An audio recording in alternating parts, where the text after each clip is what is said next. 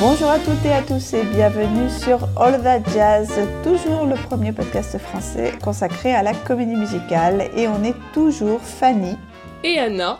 Et avant de se lancer dans le thème de l'épisode du jour, on vous annonce que la prochaine séance de notre célèbre All That Jazz Cinema Club se tiendra le dimanche 25 février à 17h, toujours au cinéma L'Archipel à Paris, et que nous verrons pour l'occasion le film Swing Time sur les ailes de la danse en français de 1936 qui est un film qui met en scène l'iconique duo Fred Astaire et Ginger Rogers.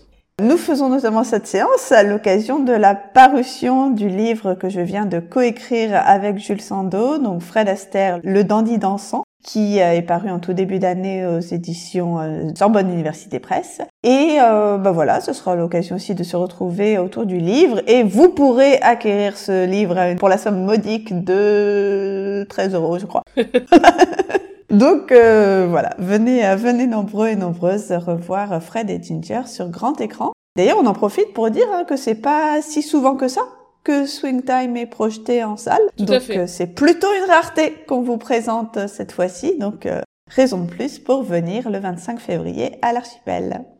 Alors maintenant passons à notre sujet. Comme vous l'avez vu si vous avez cliqué sur l'épisode, nous allons parler de A Funny Thing Happened on the Way to the Forum, une comédie musicale qui en français avait été renommée Le Forum en folie. Une comédie musicale de 1962 qui marque la première fois qu'une œuvre à la fois écrite et composée par Steven Sondheim était produite à Broadway.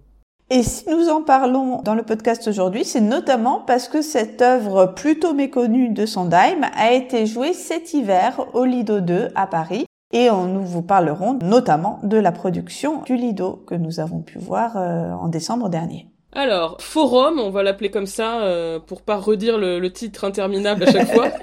Forum est librement adapté de plusieurs comédies de Plaute, donc un auteur de l'Antiquité romaine, qui a beaucoup inspiré Molière. D'ailleurs, je me souviens que en voyant la pièce, euh, j'avais pas mal pensé à Molière. Et on reprend ici en fait beaucoup des stéréotypes et des situations qu'on retrouve chez Plaute des motifs tels que les esclaves en train de comploter contre leur maître, les maisons hantées, les jumeaux séparés à la naissance, les euh, jeunes et d'une part, les courtisanes de l'autre, les épouses dominatrices, enfin pas mal de, de stéréotypes qu'on retrouve à foison dans cette œuvre.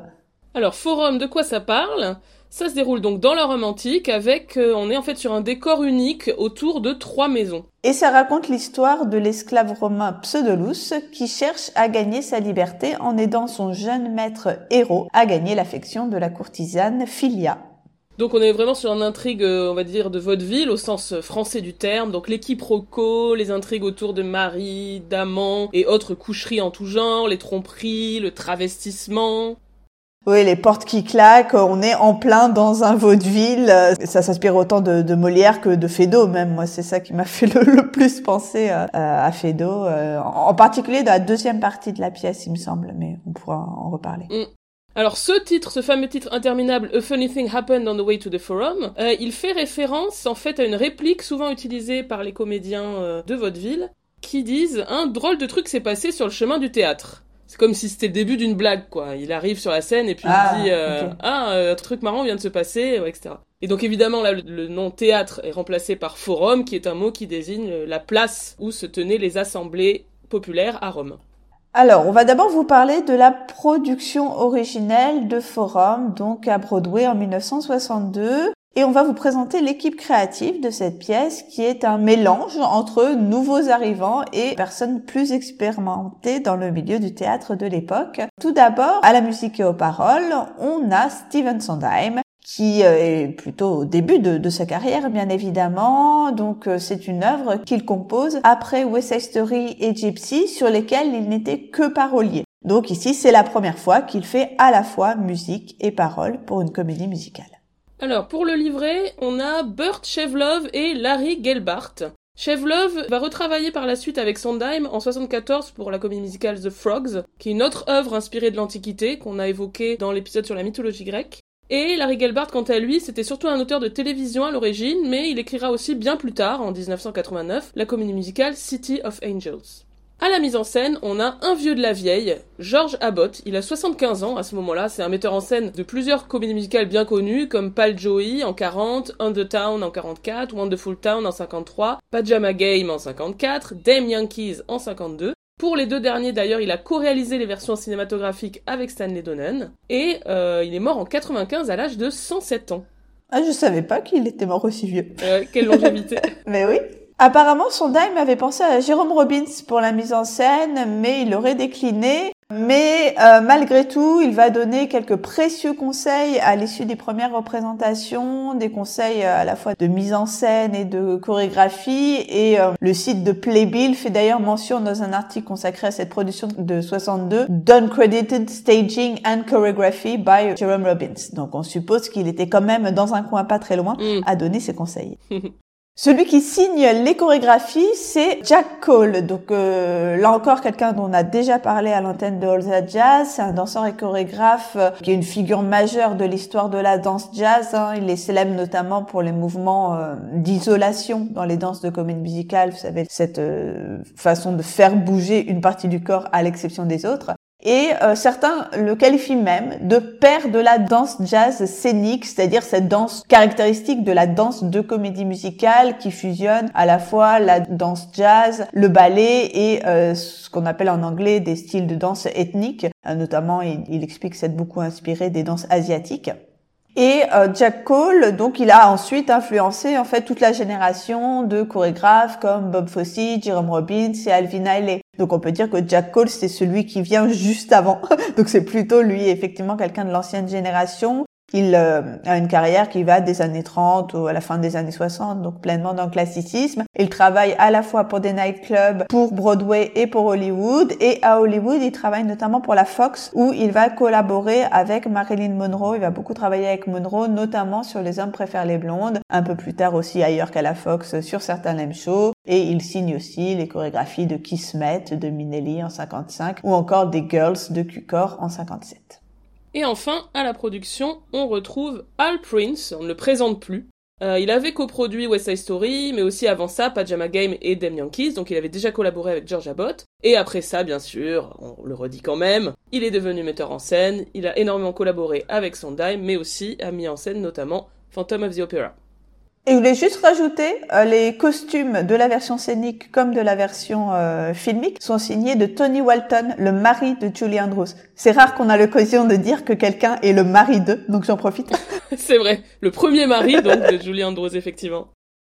Quelques mots du casting de cette production originelle. Alors le rôle principal hein, de Pseudolus est incarné par Zero Mostel. Zero Mostel, Anna avait déjà parlé de lui euh, lors de la carte blanche consacrée à un violon sur le toit, la pièce qui s'était jouée en 64, et on avait parlé aussi de lui à l'occasion de Producteur, de le film de 67. Au moment de faire forum, il vient de remporter le Tony du meilleur acteur pour son rôle dans euh, la pièce Rhinocéros de Ionesco, qui connaît alors sa première production new-yorkaise. Alors pour l'anecdote, la production envisagée avant de- d'embaucher Zero Mostel, Phil Silvers dans ce rôle de Pseudolus. Phil Silvers, on le connaît notamment pour deux comédies musicales avec Gene Kelly, Cover Girl en 44 qu'on avait vu dans notre cinéma club et Summerstock en 1950. Finalement, ça sera pas le cas, mais Phil Silvers, on va le retrouver plus tard, vous allez voir ça. Alors sur Wikipédia, ils disent qu'il a refusé prétendument parce qu'il voyait pas assez bien, qu'il avait peur de tomber dans la fosse d'orchestre. C'est euh, l'excuse la plus nulle que j'ai jamais lue pour refuser un rôle. Donc je ne sais pas s'il a vraiment dit ça, ça me paraît un peu curieux. Oui, parce que Phil Silvers, donc, il, notoirement, il porte des lunettes. Et effectivement, apparemment, je l'ai lu aussi, euh, il, il aurait pas supporté l'idée de ne pas avoir ses lunettes euh, sur scène, puisqu'évidemment, à à Rome, il n'y avait pas de lunettes. Je ne sais pas si c'est vrai. Dans le rôle de Hysterium, qui est le, le deuxième esclave, un peu l'acolyte de Pseudolus, on a Jack Guilford, qui était un ami proche de Zero Mostel et qui avait, comme ce dernier, été blacklisté dans les années 50 à Hollywood pour ses engagements politiques. On, reparlera de lui pour la version film. David Burns tient le rôle de Senex, euh, leur maître euh, à tous les deux. Et il s'agit d'un acteur de Broadway qui avait notamment obtenu quelques années plus tôt un Tony pour ce rôle du maire de la ville dans euh, la comédie musicale The Music Man en 1958. On a également John Carradine, un acteur de cinéma connu pour des westerns, notamment dans le rôle de Marcus Lycus, qui est le propriétaire de la maison close. Euh, Ruth Cobart, une chanteuse d'opéra et actrice de théâtre, vue notamment dans How to Succeed in Business Without Really Trying, une comédie musicale comique datant de l'année précédente et qu'on voit aussi dans la version cinématographique euh, de cette comédie musicale. Elle, elle joue Domina, la maîtresse de maison.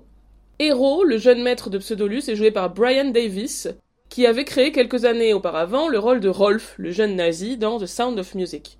Euh, j'ai trouvé aucune info, ça, je trouvais ça un peu triste, sur Préchi Marker, qui jouait le rôle de son amoureuse, donc la courtisane Philia. De manière générale, c'est que le rôle des deux amoureuses sont les, les moins marquants finalement, et c'est ceux sur lesquels j'ai trouvé le moins d'informations euh, dans les différents castings au fil des années.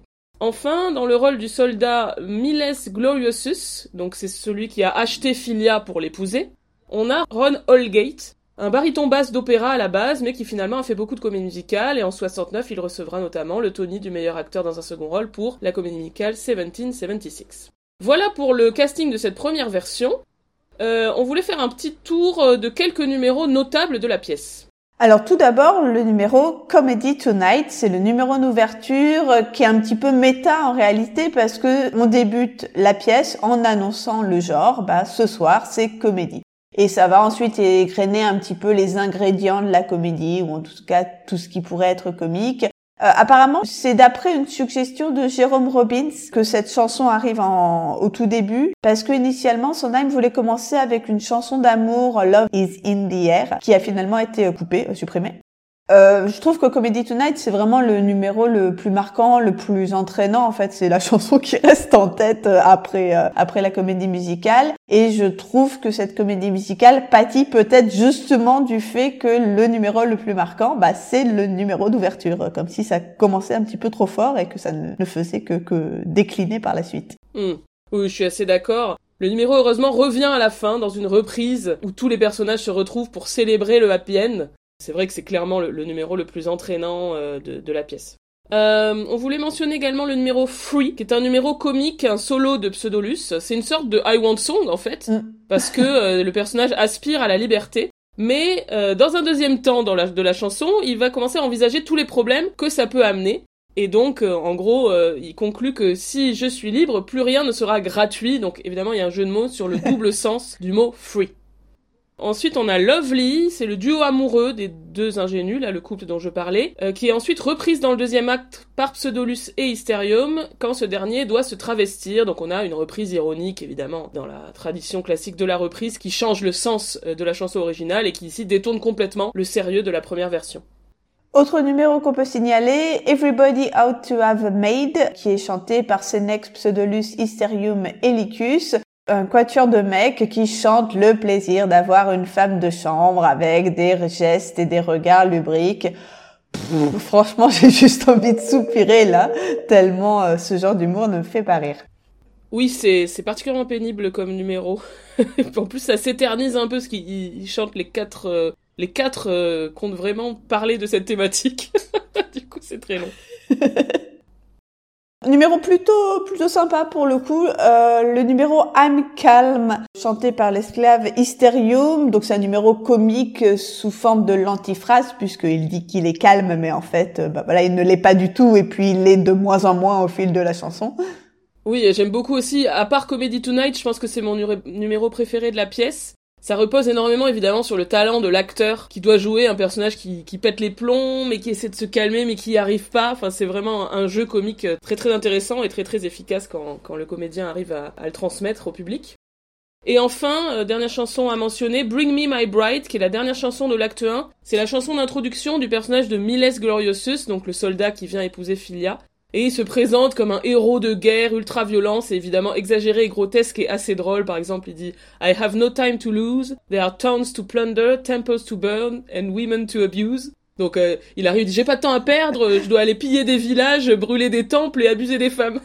je trouve ça extrêmement drôle. Alors, cette première version de, Forum, cette première production de Forum en 1962, eh bien, c'est un très gros succès, hein, puisque le spectacle ouvre en mai 62 et ferme en août 64, après donc 964 euh, représentations et 8 avant-premières. En réalité, c'est le plus grand succès à Broadway de la carrière de Sondheim. C'est assez ironique en fait que ce soit euh, à, la fois aujourd'hui euh, un des plus oubliés et objectivement sans doute pas un des meilleurs.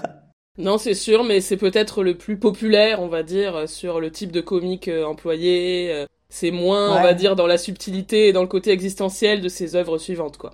Donc c'est effectivement un succès. Il reçoit aussi 6 Tony Awards sur 8 nominations. Donc meilleure comédie musicale, meilleur producteur pour Hal Prince, meilleur auteur, j'ai vu. Alors j'imagine que c'est l'ancien nom du Tony du meilleur livret. Euh, meilleur acteur pour Zero Mostel, meilleur acteur dans un second rôle pour David Burns et meilleur metteur en scène. Et en plus de ces récompenses, on a également deux nominations pour l'interprétation, euh, Jack Gilford et Ruth Cobart. Et du coup, en entendant ces nominations égrenées, vous avez peut-être remarqué que Sondheim n'était pas nommé pour la musique. C'est quand même étonnant, alors que c'est en réalité, je trouve, le meilleur aspect de la pièce. Euh, Sondheim euh, dira lui-même qu'il a trouvé la musique en fait compliquée à écrire pour ce livret. En fait, il trouve que le livret et la musique ne sont pas vraiment adaptés l'un à l'autre. Ce forum a donc connu une adaptation euh, cinématographique très peu de temps en fait euh, après la première production, puisque il va donc être adapté en film en 1966 donc quatre ans plus tard, et à une époque où, on le rappelle, bon, ben, déjà on produit de moins en moins de comédies musicales, et surtout, les comédies musicales qui sont produites à l'époque sont plutôt aux antipodes du relatif minimalisme, en fait, qui caractérise Forum, au sens où, bah voilà, les comédies musicales du milieu des années 60, ça va être les euh, Sound of Music, euh, Music Man, euh, Hello Dolly plus tard, c'est-à-dire des, méga musicales, des comédies musicales très longues, des productions de prestige qui sont euh, exploitées sous forme de, de roadshow, donc quelque chose qui détonne, en fait, avec ce forum qui est relativement, euh, comme je disais, minimaliste.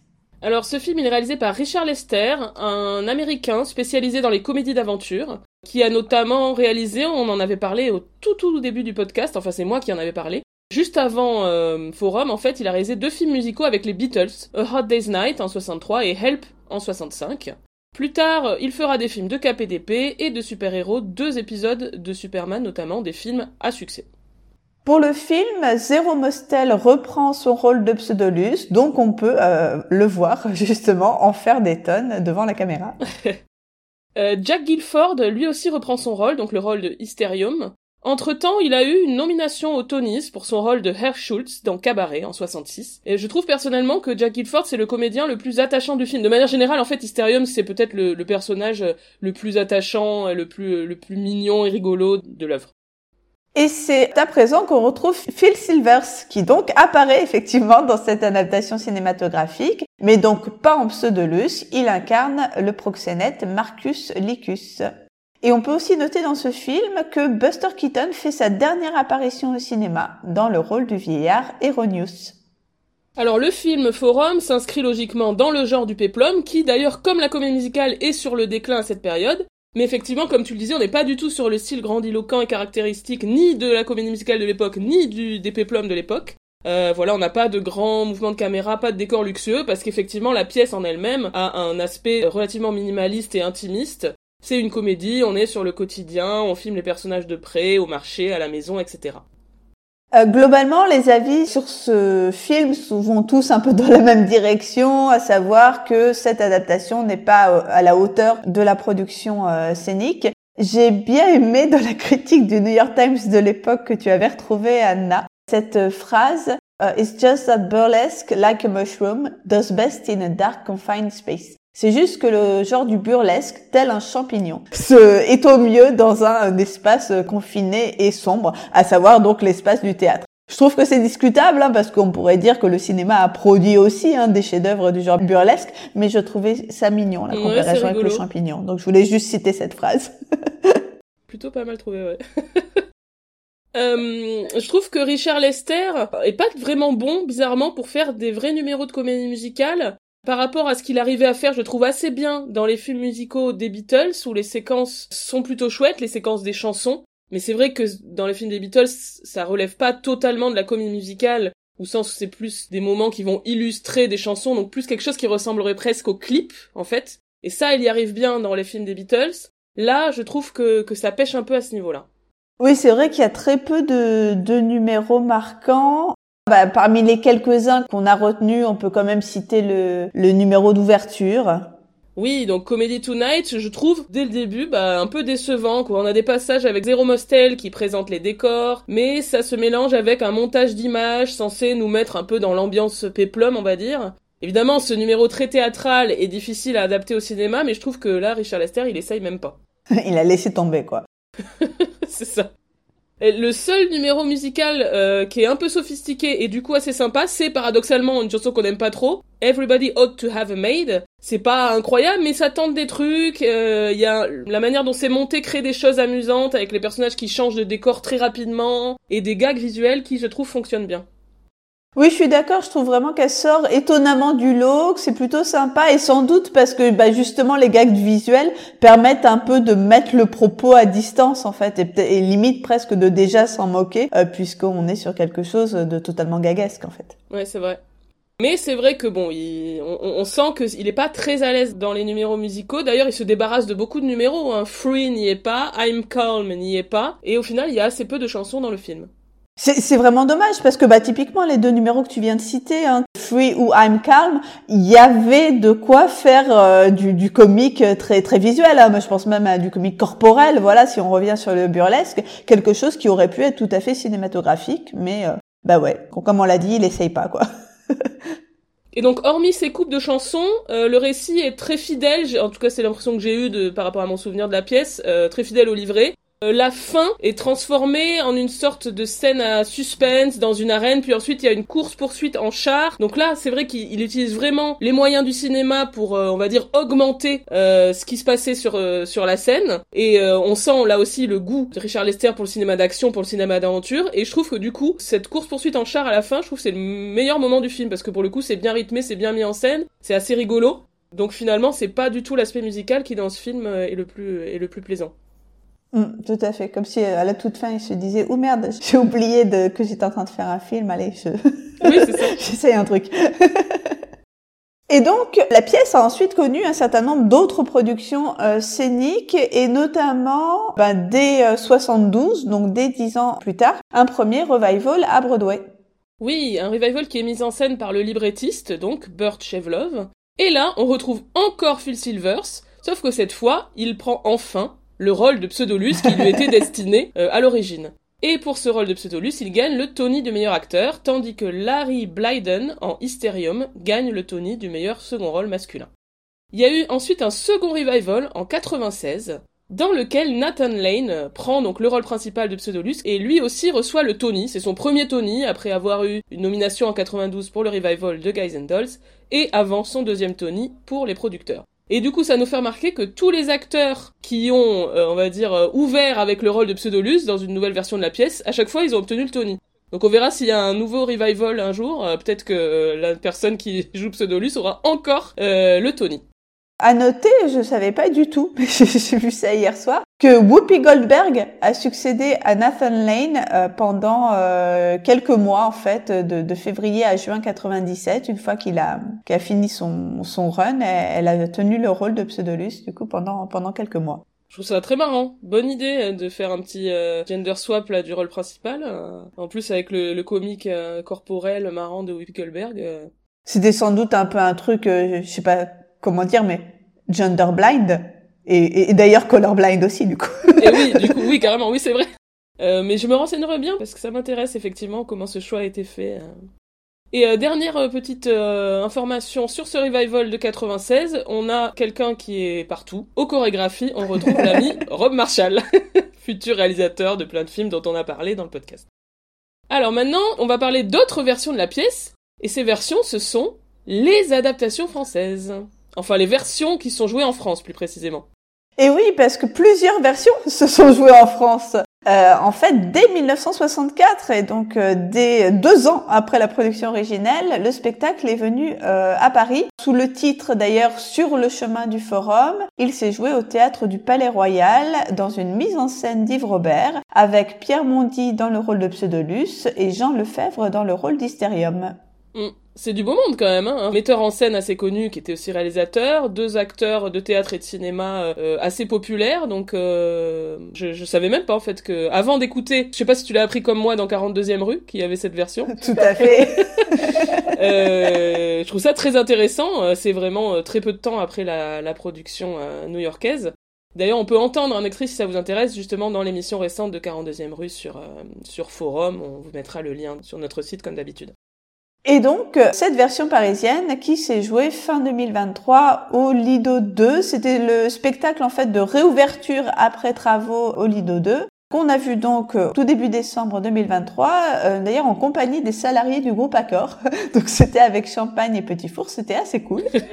euh, donc à la mise en scène de cette production, Cal McLister, un metteur en scène irlandais, et à la direction musicale, euh, Gareth Valentine, qui en fait avait déjà collaboré plusieurs fois sur des productions du Châtelet avec Jean-Luc Choplin. Notamment, il était chef d'orchestre sur Chantons sous la pluie et 42e rue. Le cast de cette euh, production est euh, quasi euh, uniquement anglophone, hein, comme dans le cas de, de Cabaret. Euh, les interprètes sont tous euh, très bien. Alors je peux pas tous les citer, mais euh, ne serait-ce que bah, Rufus Hand dans le rôle de Pseudolus, dont la performance est d'autant plus remarquable qu'il a remplacé au débeauté Richard Kind, qui était la tête d'affiche initialement prévue et qui a, a, donc quitté la production deux semaines avant la première. Hein. Donc on est vraiment dans le backstage de la comédie musicale où la vedette s'en va et quelqu'un la, la, la, remplace avec brio au pied levé. Donc voilà, bravo à Rufus Hand qui euh, s'en est très très bien tiré hein, de, de, ce rôle de Pseudolus. À signaler dans cette distribution, donc comme je le disais, essentiellement internationale, la présence de deux Françaises qui s'en tirent euh, tout à fait bien dans ces rôles de femmes pourtant pas très évidents et pas, pas les plus remarquables de la pièce, hein, soyons clairs aussi. Donc euh, Naouri joue le rôle de la courtisane Philia et Valérie Gabel le rôle de Domina. Alors moi personnellement j'ai été bluffé par l'interprète de Hysterium, donc le fameux deuxième esclave qui chante euh, I'm Calm. Euh, c'était Andrew Pepper, donc si j'ai bien compris, à la base, en fait c'était Rufus Hound qui avait le rôle de Hysterium, sauf qu'il est allé remplacer Richard Kine. Et, donc, switch. exactement. Et donc Andrew Pepper, qui était dans l'ensemble, qui était la doublure de Hysterium, et eh ben s'est retrouvé à jouer, à être le principal de ce rôle. Et franchement, euh, il est absolument incroyable, j'ai trouvé. Chose notable, il y avait quand même euh, sur cette scène du Lido John Owen Jones, qui est un, grand nom de la comédie musicale, qui a joué notamment Jean Valjean dans Les Misérables, qui a joué le fantôme dans Phantom of the Opera. Donc c'est quand même euh, très étonnant. Donc dans le rôle euh, du fameux soldat Miles Gloriosus, quoi, c'est très marrant. C'est il est complètement méconnaissable. J'avais un peu oublié qu'il était dedans et je me suis dit waouh, ce comédien chante extrêmement bien. Avant de me souvenir que c'était John Owen Jones. Et enfin, à noter, euh, dans le rôle du vieillard Eronius, l'acteur écossais David Rintoul. En fait, pour l'anecdote, j'ai eu un gros crush sur cet acteur dans ma jeunesse. Parce que il jouait Mr. Darcy dans Orgueil et Préjugés, la version BBC de 1980. Parce qu'à une époque, je m'étais mise en tête de regarder toutes les versions, toutes les adaptations ciné ou télé de Orgueil et Préjugés. Et j'avais vu celle-là qui est assez méconnue, beaucoup moins connue que celle avec Colin Firth mais qui est très bien. Et donc David Rintoul, quand j'ai vu son nom dans le casting de, de Forum, j'ai un peu bugué parce que ça, ça faisait se rencontrer un peu deux époques de ma vie et deux trucs qui ont strictement rien à voir, quoi. Voilà. C'est dommage, on aurait dû aller lui parler. J'aurais dû lui dire, j'ai un crush sur vous vers 1980. il y a 43 ans, il y a 40, oui, 43 ans. Ça, ça, ça, ça, le, ça le rajeunit pas, le pauvre. Bah alors, qu'est-ce qu'on en a pensé de, de cette production de, de Forum? Je connaissais évidemment pas du tout l'œuvre avant d'y aller. Hein. J'ai trouvé que les chansons étaient bien, que c'était assez entraînant, mais bon, bah, je pense que c'est, vous aurez déjà compris hein, tout ce qu'on pense du livret. Euh, oui, c'est très très vaudeville. Euh, L'histoire, je la trouve pas très intéressante et vraiment pas drôle. En fait, je pense que j'ai pas du tout ri. Et même il y a quelques trucs vraiment un peu cringe, enfin par exemple l'espèce de, de girl euh, allemande là, genre en mode Valkyrie, enfin il y a des trucs qu'il faut quand même réadapter. Enfin, je sais pas, il y a des blagues que tu peux pas refaire aujourd'hui, en fait. voilà, c'est. Mais je pense que c'est. Il faudra peut-être qu'on consacre un, un, épisode entier hein, sur cette question. Que est-ce qu'il n'y a pas des œuvres qu'il est plus nécessaire d'adapter aujourd'hui Enfin, bref. En somme, pour moi, ça a vraiment mal vieilli et ça souffre sans doute beaucoup aussi de l'absence de traduction. Oui, je suis d'accord avec ça. Euh, j'ai écouté euh, Le Masque et la Plume il n'y a pas très longtemps et à mon grand étonnement, ils en ont parlé.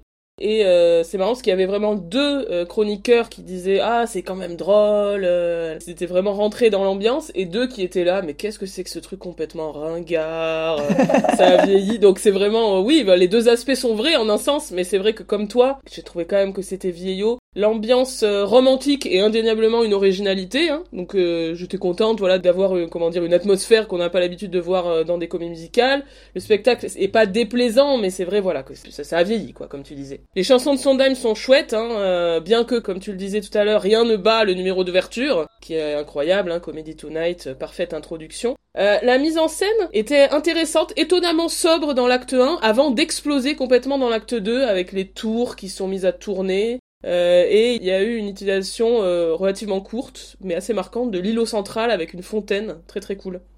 Oui, c'était euh, visuellement très beau, on va dire depuis le début. Bon voilà, les, costumes, la scénographie, c'était très impressionnant. Même si la scène était est assez petite Lido, on a quand même ces trois maisons qui se déplacent, qui tournent et ils vont à l'intérieur, à l'extérieur, machin. Donc c'est déjà impressionnant en soi, mais effectivement, il y a ce euh, truc un peu délirant au début d'acte 2, un moment euh, vraiment folies en fait, où on a ce bassin, enfin vraiment, personnellement, je crois que jamais jamais vu en réalité. On entend souvent parler hein, qu'il y avait à l'époque des bassins sur scène, mais j'avais jamais eu l'occasion de, de voir ça je me suis demandé si j'étais toujours comme ça ou si c'était euh, parce que on était au Lido. D'un coup, je me suis dit ah bah oui, finalement, euh, on voit aussi le lien mine de rien avec euh, bah, la tradition du Lido. Je m'étais aussi dit ça un petit peu au moment des Girls ou bah voilà, je me dis ah bah est-ce qu'il a il a pris ça, il a pris ce spectacle parce que ça renoue aussi un peu mm. avec ce que les gens attendent du Lido? Enfin, je je sais pas. En tout cas, je serais curieuse de savoir s'il y a toujours cette débauche spectaculaire qui, euh,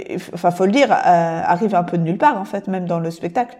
Ça fait vraiment spectacle gratuit. Bon, c'est à la fois ce qui est marrant et jouissif, hein, mais c'est surprenant, mais c'est d'autant plus agréable que, que c'est surprenant. Et euh, ce qui est rigolo, c'est que je disais à l'entracte que euh, pour l'instant, c'était assez minimaliste. Et ben bim, voilà, telle ne fut pas ma surprise. Oui, oui, j'ai eu le même sentiment que toi. Moi, j'avoue que je l'ai complètement interprété comme un truc spécifique au Lido, hein, ce truc de la fontaine. Euh. Ouais. Enfin, j'en sais rien, mais j'ai pas l'impression. Faudrait se renseigner. Écoute, si je dis une bêtise, je coupe ce que je suis en train de dire, mais j'ai l'impression quand même que c'est un truc où ils se sont dit on est au Lido, on y va. Et sur la scène euh, dont tu parlais aussi de la revue des girls, j'ai trouvé qu'elle était plutôt, plutôt, je sais pas comment dire, bien gérée dans cette pièce. Euh, donc c'est la présentation des différentes prostituées en fait. Hein. Mm. c'est un petit peu en fait c'est de très mauvais goût parce que dans la dans l'histoire c'est le proxénète qui présente euh, comme des articles de magasin les différentes femmes. Et dans la pièce je trouvais qu'elle était chouette par rapport par exemple dans le film où c'est horrible parce que en plus elles sont filmées, enfin vraiment de manière hyper objectifiante, etc. Dans la pièce, j'avais trouvé plaisant parce que c'était l'occasion pour chaque danseuse de euh, montrer un petit bout de son talent. Et notamment, il y avait une, mm. une contorsionniste qui avait été très applaudie par le public parce qu'effectivement, c'était très très impressionnant. Mais oui, c'était dingue. À chaque fois que je vois, euh, enfin, c'est pas comme si j'en voyais souvent, mais bon, bref, à chaque fois que je me dis, mais ça doit être mauvais pour la santé, c'est pas possible. Comment elle fait ça? Ah oui. Mais oui, oui, là, euh, clairement, elle a, elle a volé le show, quoi. C'était, euh, c'était incroyable. Oui, c'est vrai que c'est très impressionnant et en même temps, un petit peu, tu fais, je sais pas comment dire, il y a un côté, quand elle, je sais pas, quand elle a la tête entre les jambes, enfin bref, vous voyez ce que c'est. Mais ouais, ça fait, ça fait vraiment son effet, quoi. Euh, donc voilà, il y a des petits, il y a des petites choses drôles hein, dans la pièce, euh, comme le personnage du vieux qui passe l'intrigue à courir dans toute la ville et de temps en temps il repasse, il fait je suis à mon troisième tour parce que je sais plus combien il doit en faire et je me souviens plus pour quelle raison. Mais euh, voilà, bon il y a des trucs plutôt marrants. Il y avait aussi des interactions avec la salle, avec euh, des petites interjections en français et un petit peu d'improvisation. Mais au final, comme tu le disais tout à l'heure, je pense qu'il aurait été carrément mieux de jouer le spectacle en français pour que tout ça, ça soit plus naturel, plus fluide. Mais on sait que c'est pas le mm. délire euh, de Jean-Luc Choplin, hein. lui, il est pour euh, jouer les pièces euh, en, version originale. Mais là, je trouvais que pour cette pièce-là, pour vraiment que le comique passe et que le côté mm. interaction avec le public passe, je pense qu'il aurait fallu adapter, d'autant qu'une VF existait déjà, hein, comme on l'a dit. Bah ouais voilà, il y a des questions aussi à se poser à ce niveau-là. On est, comme on a dit la dernière fois, on est de plus en plus pro, euh, pro adaptation française avec Fanny. Mais oui. En plus, euh, je me dis là quand tu programmes un spectacle comme ça en France, c'est parce que tu te dis il y a forcément aussi une résonance avec la culture française. Bah voilà, euh, encore une fois une culture que j'aime pas trop sur ce point-là. Enfin voilà cette culture, ce, cette mode du vaudeville. Enfin si tu programmes ça, tu te dis quand même que ça peut parler aux Français pour des raisons culturelles. Donc c'est bizarre de pas aller jusqu'au bout et de pas euh, traduire. Ou alors est-ce que avec ça ils ne ciblent que la clientèle internationale qui au Lido, je, sais pas. Je...